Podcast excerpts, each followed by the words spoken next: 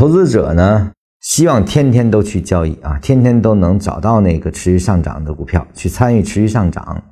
而市场呢，不是持续上涨为主基调，大部分的时间，甚至百分之九十的时间都是在无序波动或者叫震荡波动中啊，这就导致我们的想持续的拿到持续上涨的股票和。走势的不持续构成了一顿基本矛盾啊！如果把这个基本矛盾不解决，那么我们无异于在市场中空耗，甚至是磨损。那怎么办呢？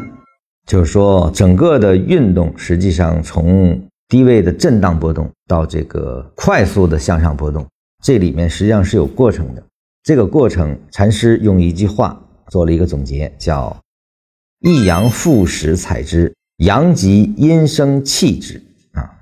那么用更通俗的话说，就是买之前戏，卖之高潮啊。也就是说，在涨得最猛的时候出现了阴，那么我们现在是给了动能公式啊，就是说能够有空头萌发的时候，就大级别看涨得很猛，但小级别出现了空头，这个时候你就可以退出了啊。你参与什么呢？参与是大级别调整结束之后开始有多头出现，这个时候是需要去参与的。其实就是把握大周期的运动啊，大周期的向下结束，参与大周期向上生长的那个猛烈的段啊，这个是才是我们要用的地方。长牛模型实际上它就是对这个模式的一种形象的表达。那个模型我简单说一下，就是前面必须有一个日线级别调整已经完成，且呢在低位呢，我们用筹码去描述它的密集，也就是说它在低位已经横盘了很久。而后呢，在周线级别上出现了小阳的啊带量推升，这个实际上就是前戏了。那么，当它再向上突破，顶出多头的很显著特征之后啊，我们去介入，这个是目前我们比较常用的手段啊。那么，实际上就是在这一刻的启发中啊，我们去设计的模型，就是为了描述大级别调整结束，经过了长期的酝酿。不再跌了，由大幅的下跌变成了长时间的横盘。这个时候，小级别开始有前戏啊，就是说周线上开始有缓步推升啊，而后可能就会有爆发出现了。当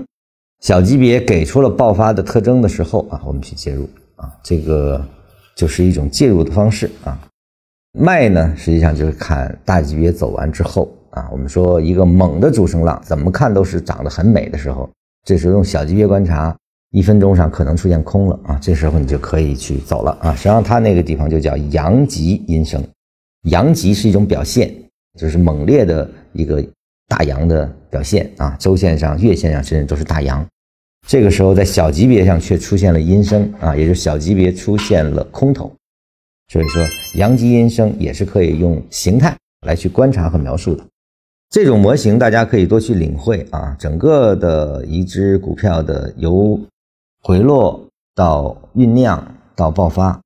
中线票基本都是这样的一种运动模式。虽然里面有节奏的不同，个股的表现并不相同，但大致都会经过这样的阶段啊。就是我们在哪里介入和在什么时候要注意防范要退出啊，这实际上是给了这么一个逻辑，